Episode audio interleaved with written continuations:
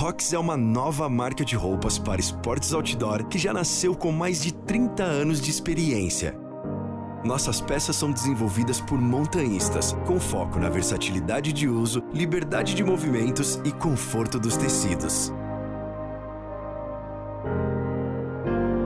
Acesse rox.com.br e permita-se essa liberdade. Rox é R-O-C-X.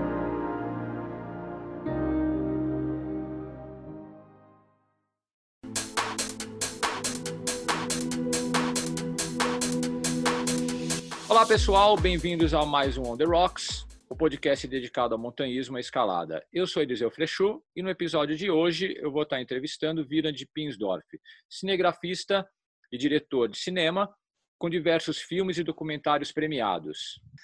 E aí, Virande, beleza? Meu, obrigado por ter aceitado é, fazer essa conversa com a gente, velho. Pô, é um grande prazer. A gente já trabalha há muitos anos juntos, velho. Pô, tenho um grande respeito pelo seu trabalho, pela pessoa que você é. Tenho certeza que a galera que ouvia esse podcast vai é, ter uma nova visão do que é a produção de imagem o que é a produção de audiovisuais é, no Brasil. É, e aí, meu, tá tudo bem? Tá, tá, tá no cativeiro, Viland? No cativeiro aqui, confinado. E, felizmente tem, tem coisas, uh, material para editar. E, mas assim, pô, fiquei super feliz aí pelo convite também. É uma honra aí participar, saber que é, estamos juntos há tanto tempo e, e, trabalhando pelo audiovisual pela, é, pelos esportes aí de, de aventura de uma forma geral, né? É, Virandime, pô, outro dia eu vi uma imagem sua no Instagram, meu, é, editando em uma TIC, né, velho? Me conta, me conta um pouco da sua formação, velho.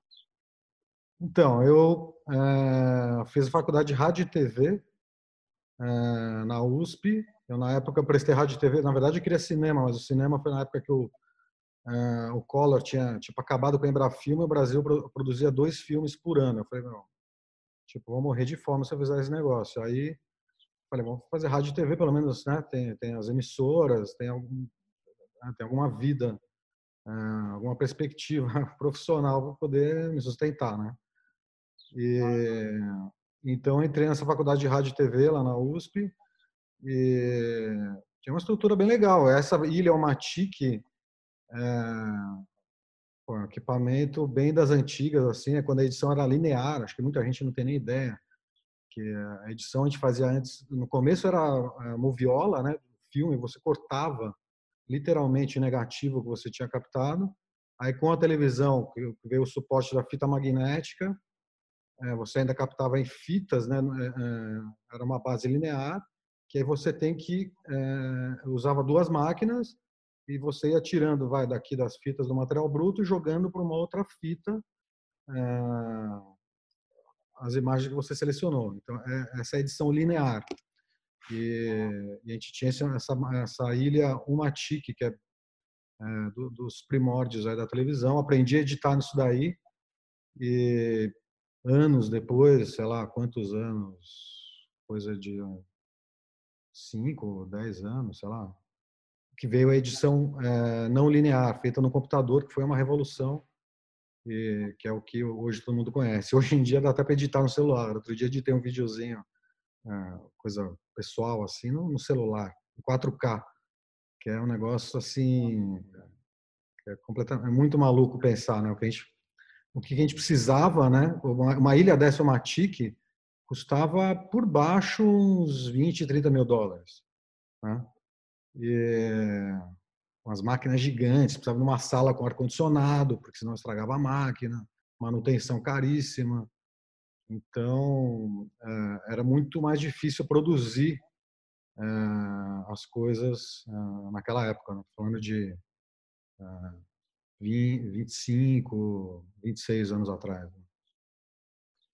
Como que você descobriu a escalada, Virand? Como que você descobriu a escalada e como que a escalada é, se misturou com, com a produção? É, é muito louco, porque eu, é, eu sempre fui péssimo assim nos esportes tradicionais, digamos assim. Tipo, era o último a ser escolhido para futebol. era o último a ser escolhido para o vôlei, esse tipo de coisa. Só que, de repente, eu descobri é, outros esportes e que eu me dava muito bem. Então, eu comecei a surfar. É, depois de um tempo, eu comecei a, mergulhar, fiz, fiz muita coisa no mar mesmo. É, depois, um amigo meu, eu estudei com o irmão do Paulo Gil, Luiz César, me convidou para entrar em caverna. Isso eu tinha 17 anos, sei lá, 16, 17 anos. E esse negócio me fisgou de um jeito assim absurdo. E durante, é, porra, sei lá, durante uns 10 anos assim, eu me dediquei com, com, com, com afinco essa coisa de entrar em caverna. E era uma coisa louca, porque isso a escalada nem tinha começado direito no Brasil, né? Era tipo muito incipiente. Caverna, então acho que sei lá quem é que fazia esse tipo de coisa. uns quatro ou cinco gatos pingados, né? E, e, não tinha equipamento. Importar equipamento era dificílimo. Então as primeiras vezes, o primeiro rapel que a gente fez numa caverna, a gente fabricou a cadeirinha.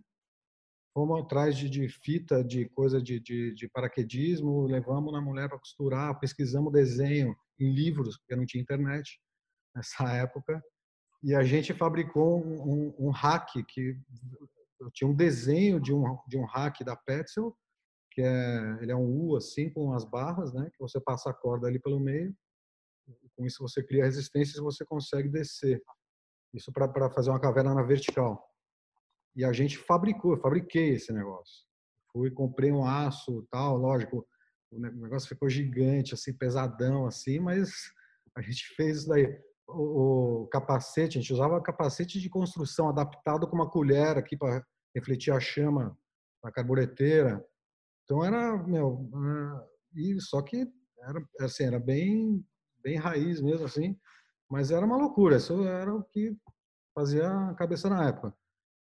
Depois disso, aí o Paulo Gil, né, coisa da caverna foi muito com o Paulo Gil. Aí ele abriu 90 graus e eu ia escalar, na verdade, para me preparar para fazer as cavernas mais casca, porque caverna, as cavernas mais difíceis você tem que escalar dentro da caverna.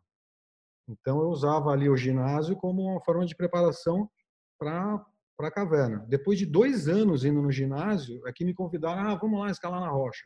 Aí eu fui. Eu lembro que, que eu achei é, estranhíssimo, porque dentro da caverna, é, assim, tudo bem, às vezes você desce um lance, ah, eu já fiz rapel de mais de 70 metros dentro de uma caverna, tem vales dentro de cavernas. Às vezes você passa num quebra-corpo, um buraco e sai num salão gigante. Você tem que escalar cachoeira, tem tudo isso. Mas é, nada que se compare com a exposição que você tem na montanha, é completamente inverso. Né? Ali, eu não sei, de alguma forma eu me sentia protegido. E na escalada, eu lembro que foi uma sensação tipo inverso, que aquilo eu estranhei bastante, mas também acabei gostando. É, e com o tempo é, foi ficando muito difícil entrar na caverna por causa de burocracia. Começou a morrer gente, é tudo dentro de parques nacionais e começaram a, a fechar tudo e aí eu acabei migrando para a escalada. Paralelamente, sempre surfando, fazendo mergulho, ah, me aventurei também pelo paraquedas. Eu nunca fui assim um, um grande escalador, um grande surfista, ah, né? nunca fui um especialista nesses esportes, mas eu sempre consegui fazer um pouco de todo na mountain bike. Ah, o que acabou no final convergindo com o que eu escolhi fazer profissionalmente, que foi o audiovisual. Então, eh, de repente, de repente já com alguns anos, eu saí da, eu saí da faculdade e abri a produtora. E dois anos depois, assim, apareceram os primeiros canais a cabo, entre eles o Sport TV. E aí que a gente emplacou, nem sei como, é uma loucura. Na época a gente emplacou Terra de Gigantes. A gente foi gravar você, o Sérgio Tartari e o Márcio Bruno lá na, na, na, na Serra dos Órgãos, é, na, primeira repetição da Via Terra de Gigantes, negócio super casca grossa. E a gente fez um documentário de meia hora, foi para o Sport TV. É, foi um negócio é, super pioneiro na época também. Não? Depois disso, a gente ainda fez é, Campeonato Brasileiro de Triatlon, duas ou três temporadas, Campeonato Paulista de Motocross, teve Sul-Americana de, de windsurf nas ondas, teve um outro de windsurf também. Então pegou esse comecinho da, da, da TV a cabo. Mais para frente, e eu sempre gostei né, dessa coisa do esporte. Mais para frente eu fiz um curta sobre parkour, que é um negócio que me impressionava muito quando surgiu, pela plasticidade, né? Os caras fazendo aquelas acrobacias na cidade, interagindo com o ambiente urbano, né? E aí eu fiz um curta sobre isso aqui em São Paulo e que ganhou um puta destaque, saiu até no Fantástico, na, na, na Globo, né? E aí a Red Bull me chamou para começar a fazer uns filmes para eles. E aí acabou convergindo tudo. Aí eu comecei a fazer filme de surf, de escalada, de mountain bike, de skate, de todos esses esportes, né? Mesmo esportes que eu, talvez eu nunca tenha praticado, mas quando você é, navega, né, por todos esses é, universos, você consegue ter um diálogo com o cara, né? Então, por exemplo, eu fiz outro dia negócio de wingsuit. Pô, eu nunca saltei de wingsuit, mas assim, já saltei de paraquedas. Mas eu sei mais ou menos como é que funciona a cabeça desse cara, quais são os desafios, né? E como é, documentar isso daí. E ter, e ter a, a, aquela, a, aquela coisa subjetiva também da relação com, com o atleta, porque a equipe de filmagem, para o cara que está tentando fazer, você deve ter sentido isso no Terra de Gigante também, por mais que você queira registrar aquilo, tem, tem um, momento que você é, que é um momento seu, assim, que é, que você precisa daquilo, que, e que a gente precisa saber respeitar esse espaço. Apesar de termos que fazer o filme, você tem que sentir esse momento, tem que respeitar o, o espaço do cara, porque também no final o cara está botando a vida dele naquilo, né? Por mais que ele queira também fazer o filme, às vezes você pode atrapalhar, não tem como. E aí é, isso é um balanço, é uma linha muito tênue, né? Você primeiro construir a confiança com esses caras, com esses atletas, uh, e depois uh, respeitar isso e conseguir fazer o registro sem atrapalhar o cara também, né? e conseguir fazer um negócio que fique bacana e que todo mundo fique feliz, né? Pô, que é massa, velho. Pô, é, realmente, é, pô, tem pioneirismo seu por todos os cantos da, da, do esporte outdoor, esporte radical, né, velho? Pô, isso é muito, muito legal, velho. É, pô, em diversas áreas você, meu, foi o primeiro a produzir, que investiu, que fez, meio fez bem feito, né? Meu Terra de Gigantes mesmo foi o primeiro filme de escalada, é, meu, que foi para a TV, velho, produzido no Brasil com brasileiros contando a nossa história, né? Ah, Mas, você assiste fala. até hoje, e você assiste o Terra de Gigantes hoje, ele é um filme bacana de assistir, não é um negócio datado que você olha e fala, pô, mas que coisa tosca, né? É, até convido, acho que está no, tá no, no, seu canal do Vimeo, né? Pô, é, até convido, né, quem não viu ainda, que, que assista, porque é uma puta aventura animal. Sérgio Tartar, Eliseu, Lendas, aí o Márcio Bruno também. E e é um filme que, que, é bacana de ver, não hoje, né? Quantos anos tem? 20 anos? Nossa. 89, né? Meu, 21 anos. Meu, tamo velho, hein? Mas é ok. Mirandi, me fala qual o documentário que você produziu hoje, o, até hoje, o mais marcante, o mais trabalhoso. Mais marcante, mais trabalhoso. Nossa, é difícil, hein? Teve, tem dois recentes, bem recentes, que eu gosto muito. Ah, três, vai. Tem, tem um com Carlos Burli, ah, que ele é surfista de ondas grandes. Ele estava completando 50 anos, foi no ano passado, e ele queria. Era um filme meio que para marcar a despedida dele das competições. Ah, e aí ele ia correr o último campeonato dele de Ondas Grandes em Nazaré. Quer dizer, poderia ser Nazaré, mas poderia ser Mavericks lá, ou até Jaws lá na Havaí. Onda Grande você tem que ficar monitorando, ah, vai dar lá. Tipo, você fica sabendo três dias antes, entra no avião e vai gravar aquela porra. É, acabou sendo Nazaré, que, é, que é ótimo, porque eu, tem tudo a ver com a história dele, porque os brasileiros meio que que foram meio que desbravadores, né? Quem, quem descobriu, na verdade, foi o, o Garrett McNamara, mas os brasileiros meio que dominaram lá pela afinidade com os portugueses, com a língua e tudo, né? Porque o, o Garrett do Havaí, então é, o cenário das zonas grandes tem muito essa coisa do localismo, né? Então o cara que é surfista do Havaí tem uma certa é, prioridade para pegar as ondas quando está no Havaí, os caras no Tahiti, na Austrália e por aí vai, África do Sul. E, e Nazaré é um lugar novo que acabou virando o pico dos brasileiros. É, enfim, e aí o Burley é, partiu para essa missão, que seria essa última é, competição dele. E ele, ao mesmo tempo, ele estava começando a treinar o Lucas Chumbo, que é um cara que está despontando aí como um dos melhores, já é considerado um dos melhores surfistas de uma das grandes do mundo, né? E a gente queria é, então documentar esse último campeonato dele, o que estava passando na cabeça dele, e ele passando o bastão para o Lucas Chumbo e tal. E aí, enfim, teve toda uma preparação aqui no Brasil, treino, mostrando o dia a dia, porque para você enfrentar Nazaré sem jet ski, né, é um campeonato na remada, é, é um negócio muito casca grossa, que são poucos caras no mundo que são capazes de fazer isso. Ah, então perguntou a preparação, o psicológico, a história de vida do cara e tal, e fomos para lá. Chegou lá, deram sinal verde para o campeonato. É, primeiro dia, primeira, segunda bateria, ele entra na bateria dele e aí no meio da bateria é, o mar começa a bater, o vento entra um vento muito forte e ele não pega nenhuma onda. Ele toma um caldo e sai da água sem pegar uma onda. E aí a gente ficou, caralho, foi um momento, isso aconteceu em vários filmes, né, vários projetos assim. Você fala, meu, fudeu, né? Tipo, não, não vou ter filme, não tem história. Qual é a história? É para ser a despedida do cara, o cara entra no mar e quase morre, entendeu? E aí os caras paralisaram o campeonato.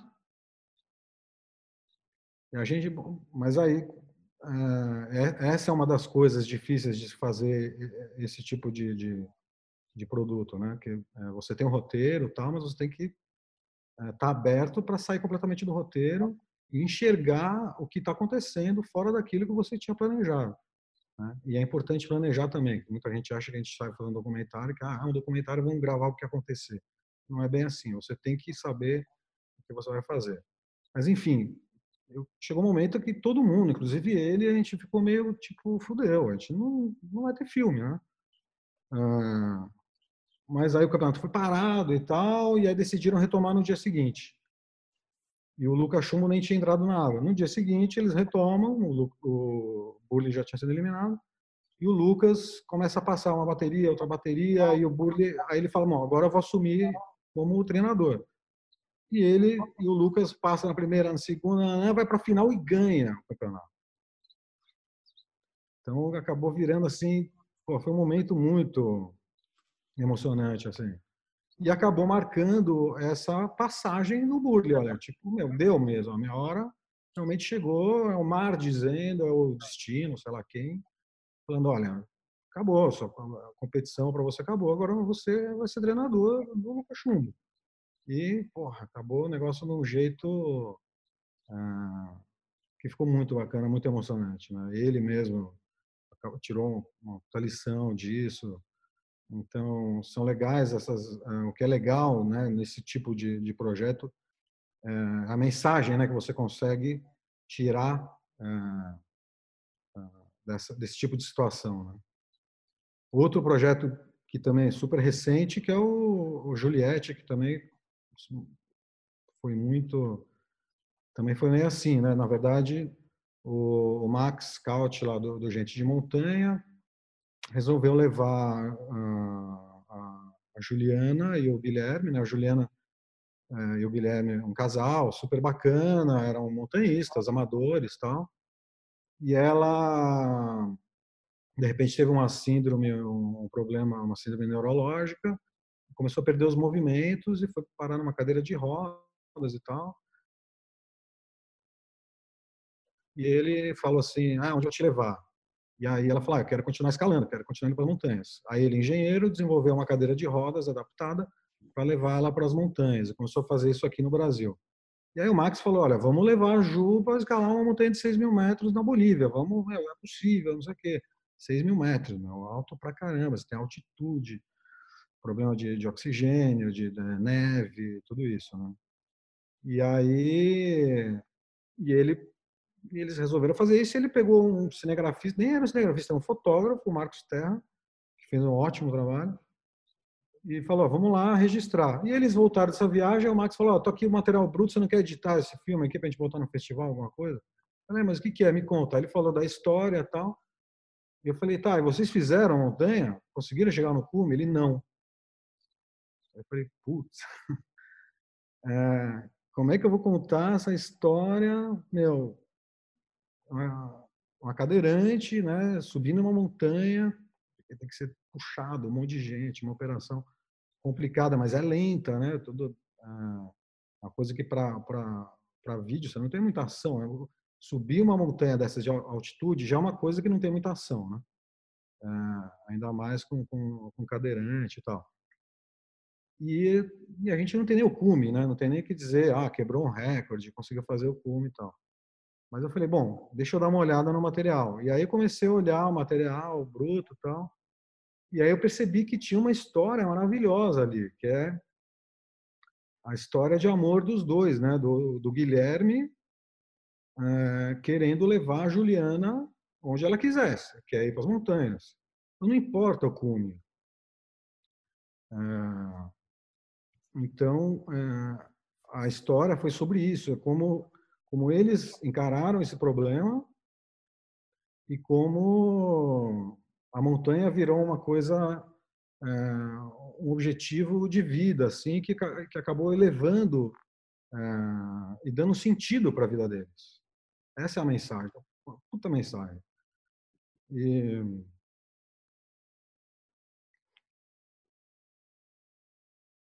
Caraca, velho. Emocionante mesmo, Virand. Emocionante. É. Virand, é, então... me diz, velho, que lugar que se você fosse chamado para filmar, você ia pedir, pensar dez vezes antes de aceitar, velho? Putz. Cara, difícil, hein? Já fui fazer um cara um surf de ondas grandes na Antártica e eu achei demais, foi amarradão.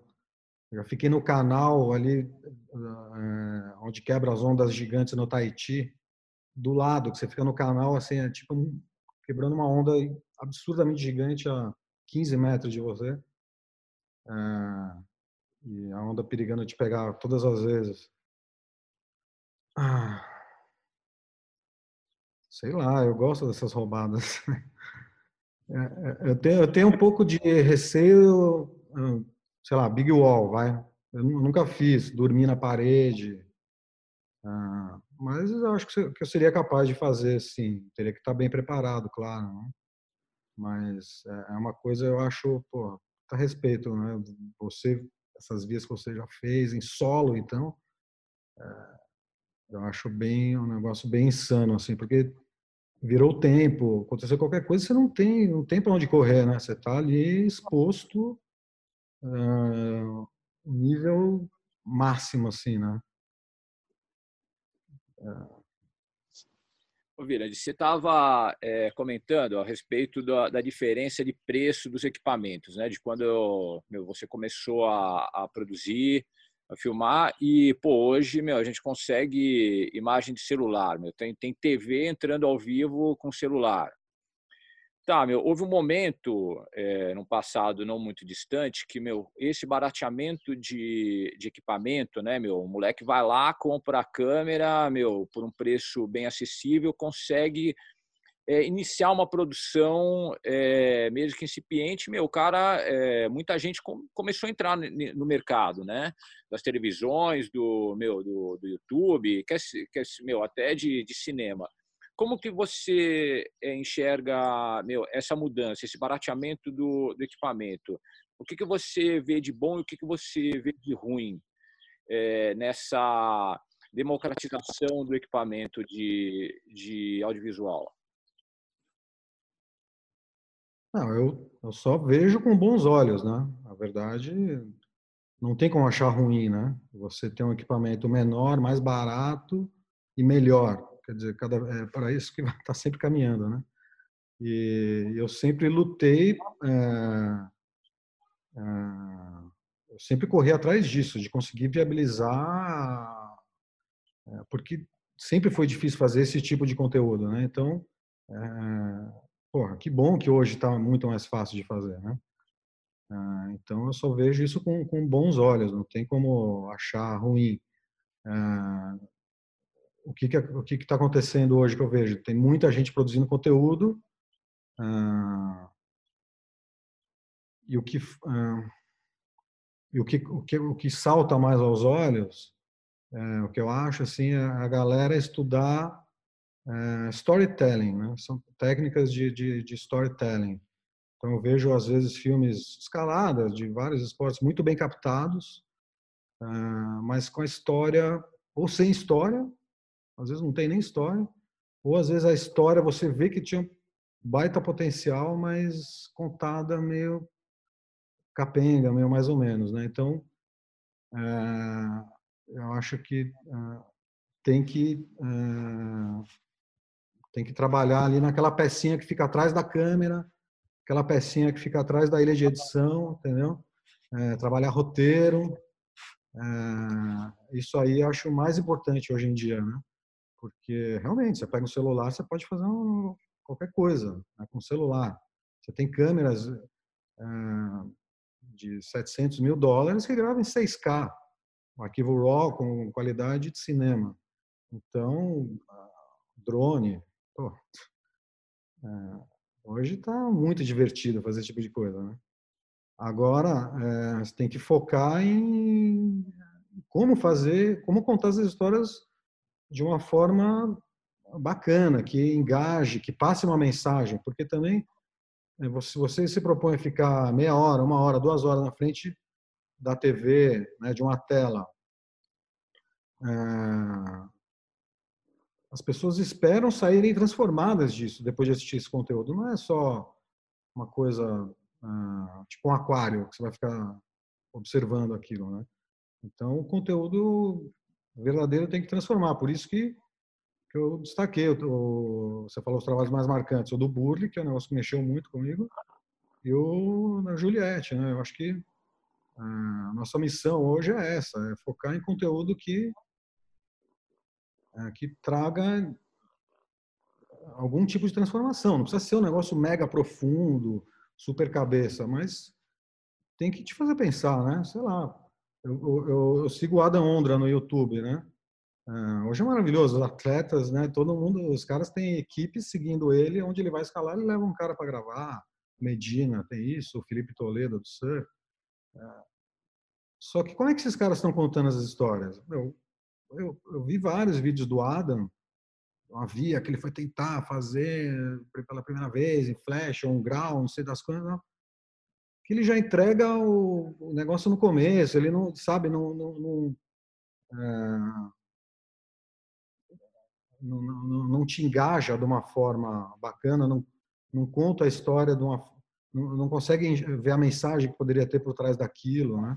A escalada é um esporte que é, que propicia você contar várias histórias muito legais e passar muitas mensagens bacanas, né?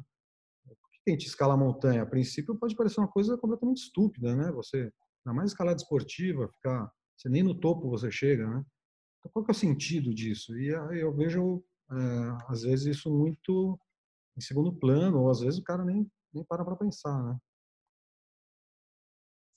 Eu acho, eu concordo com você, meu. É, é difícil criar expectativa, né? Essa galera é, peca muito nessa nessa parte. Realmente, meu, vamos aí, filma, minhas imagens ficarem boas, parece que o negócio aconteceu é de qualquer forma, né? Filma aí o que der, a gente vê o que faz depois, não tem o planejamento. Pô, gente, você é um cara, meu, muito inteligente, cara. Eu gosto de falar contigo porque o papo não fica só no papo agarra, viu, meu? Mas, Virante, a gente, meu, eu eu fui criado dentro de uma agência de publicidade, né, cara? Meu pai era publicitário, pô, essa, essa história do vídeo, quer dizer, na verdade, da fotografia, sempre é, me chamou a atenção como é o seu ganha-pão, é o que você escolheu para viver, né? E a gente viu muita coisa mudando, meu, em, em tantos anos é, de olho no mercado, né? Pô, hoje tá essa história, meu, nós estamos fazendo um podcast, né? Como que você vê, é, sendo um, uma pessoa de imagem, como que você vê a entrada dessa, dessa nova mídia? O podcast? Isso. Ah, pô, acho maravilhoso também. Quando estou ah, no trânsito, agora menos, né, com essa história de, de confinamento e tal, sempre ouvindo alguma coisa, algum assunto interessante, é legal porque você é, você não está mais preso, né, na, na como porra, quando eu comecei a trabalhar, a gente tinha cinco ou seis emissoras, sei lá. Alguns anos depois entrou a TV a cabo, né, que, que já foi uma baita revolução. Mesmo assim, você tinha lá 100 canais. Hoje, você, hoje o negócio é praticamente ilimitado, né? Se você considerar YouTube, é, os podcasts, os assuntos né, de nicho, por exemplo, se quiser um podcast de escalada, você está ouvindo aqui hoje. Né? Se quiser um podcast sobre produção musical, que eu estou ouvindo de um amigo meu também, e entrar nesse universo da produção musical, tem, e é muito bacana. Né? Então, você tem acesso a masterclasses uh, de grandes diretores de cinema, de montadores, cara que ganhou o Oscar, saber como é que entender como é que esse cara pensa, né? Então, é maravilhoso, né? Acho que tudo isso só, só vem a somar, né? E os canais do audiovisual também, né? Então, você tem atletas, quando você imaginar isso 20 anos atrás, né? Você mal tinha antes um canal para veicular um conteúdo como esse que a gente está falando, de escalada ou de esporte de ação. É, depois surgiram os canais de esporte, depois os canais de esporte como off, né? Especializados é, em esportes outdoor. E, uh, e hoje tem o YouTube, você pode encontrar o que você quiser lá, tem atletas com canais no YouTube, né, produzindo conteúdo. Pô, sempre foi um gargalo é, na produção a edição, né, Virandi? É, tem muita gente captando imagem, é, tem pouca gente editando, meu. Ficar atrás da, da mesa e montar a história é, é pô, maior parte das vezes, meu, muito mais chato, muito mais difícil do que ir lá e, meu, ligar a câmera e, e filmar pô, não desmerecendo, mas o quanto você acha importante para um, uma pessoa que capta imagem, para um meu, é, entender da, de como que ele vai editar depois? Ah, eu costumo dizer que eu trabalho com vários cinegrafistas, né? Há anos. E eu costumo dizer que o, os melhores cinegrafistas são os caras que editam também. Então, nem que você, tudo bem, você não vai ser um editor profissional, mas é muito importante você de vez em quando, pelo menos de vez em quando, editar suas imagens, que você vai entender o que que, vai, o que, que funciona, o que, que não funciona, é, né? Que tipo de imagem que, que, que vai encaixar, que não vai, né? Então, para quem capta, eu acho muito importante é, editar também para você é, afinar mesmo o olhar assim, né? Agora, a questão da edição, é, todo o processo né, de você produzir um filme, um, um material audiovisual, acho que tem três etapas que são igualmente importantes. Uma é planejamento, que muitas pessoas não fazem também, principalmente, ah, é um documentário, o cara acha que é, cinema verité, que não precisa pensar no que ele vai fazer antes. E eu acho que tem sim que pensar, porque isso pode definir é, o sucesso ou não, não do seu filme. Você, você, quando você começa a pensar naquele assunto antes, você, você começa a ter ideias isso pode te dar outras direções quando você estiver lá captando, quando estiver acontecendo aquilo, é, a hora que você estiver de frente com um obstáculo, isso invariavelmente vai acontecer, você vai saber para onde correr, porque você sabe onde você quer chegar. Então, é super importante ter esse planejamento antes. Aí tem a parte de captação, que lógico não é fácil, ainda mais esse tipo de esporte que a gente está falando. Agora, a edição, é, como contar depois essa história, isso é, Você pode salvar um filme, um material mais ou menos na edição e você pode destruir o material na edição. Né? Então, a edição é fundamental. É, eu diria que metade do filme você acontece na edição. Pô, Virande, é, se nada fosse mudar na sua vida, nada, você, meu, tudo igual. Se você, mas se você tivesse que escolher filmar ou editar, o que, que você escolheria? Putz. Isso, hein?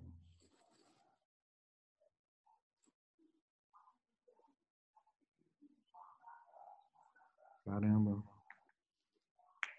Acho que filmar, mano. Os lugares que eu conheci, cara, as pessoas, né? Isso não, tem preço. Isso aí. É, você carrega sempre, né? O bagulho é louco mesmo, né, velho? Você tá vendo ali o negócio acontecer, cara, é, é emocionante, né, velho? É. Emocionante. Você voltar para casa, você que edita, meu, imagina a emoção. Fala, meu, aquelas imagens, meu, o negócio já tá montado na tua cabeça, né? É, às vezes eu venho no avião, já aconteceu várias vezes. Eu, sonho, eu já sonho meio. Um sonho, eu já vou montando as imagens, assim, mais ou menos a sequência é, dos acontecimentos, tal, como é que eu vou contar aquela história. Né? É bem louco. Pô, Virgínia, por último, que conselho que você tem para dar com quem quer começar a produzir esporte radical? Aquilo que a gente acabou de falar, meu. Planejamento, tem que pensar em roteiro antes, tem que pensar. Ah, depois, é lógico, fazer a captação e, e muita atenção na edição. Não pensa que você vai resolver fácil a edição é, é um processo é demorado, é desgastante, até doloroso às vezes, é, mas é, que você tem que, que, que, se dedicar àquilo para realmente ter um negócio de qualidade. Né? Então, e, não só, não adianta também você passar é, dois meses na frente do computador, né? também é um trabalho de de pesquisa e de desenvolvimento. Eu estou estudando esse negócio de storytelling que eu estou falando há anos, né? E, e, me aprofundando cada vez mais. É um processo contínuo, né? Uma coisa ah, que é viva, né? Que vai, vai mudando e, ah, e, você vai cada vez mais ficando mais é, afiado em relação a isso. É, mas é uma coisa é, contínua, né? Então pensar muito, muito, muito, muito é, na história, né? não só fazer imagens bonitas. Fazer imagens bonitas, ok, é, muita gente está fazendo, né? se você quer se diferenciar, você tem que saber contar uma boa história. Aí, aí já, aí já é outro patamar. acho que aí a gente vê a, a diferença, né, do trabalho de um cara para o outro e tal de quem quiser conhecer o seu trabalho, consegue ver como? Tem o site da produtora, né? É Canvas, C-A-N-V-A-S, 24 numeral P de paulo.com.br, canvas24p.com.br e o canal da Canvas 24p no Vimeo também tem um monte de coisa. Tem o nosso Action Reel, que é só uma seleção só é um clipe de uns três minutos, é só com, com cenas de esporte, é, o, o, filé assim dos últimos anos assim, então, tá bem legal. Pô, Virandi, muito obrigado pela conversa, meu. Pô, foi, meu, muito legal, velho. Obrigado por compartilhar a sua experiência, meu, seu ponto de vista o pessoal da montanha. Pô, muito obrigado, velho. A gente, meu, Espero que ainda trabalhe muito junto aí. Legal. E quem quiser, tiver esportes bacana, é, projeto bacana também, é, vou entrar em contato, né? É, vamos, vamos conversar. Você quer fazer uma via impossível, um negócio maluco, então estamos é, aí, né? Boa. Vamos contar boa. essa história aí. Beleza? Beleza, Virandi. Tudo de bom, meu velho. Valeu. Um abraço.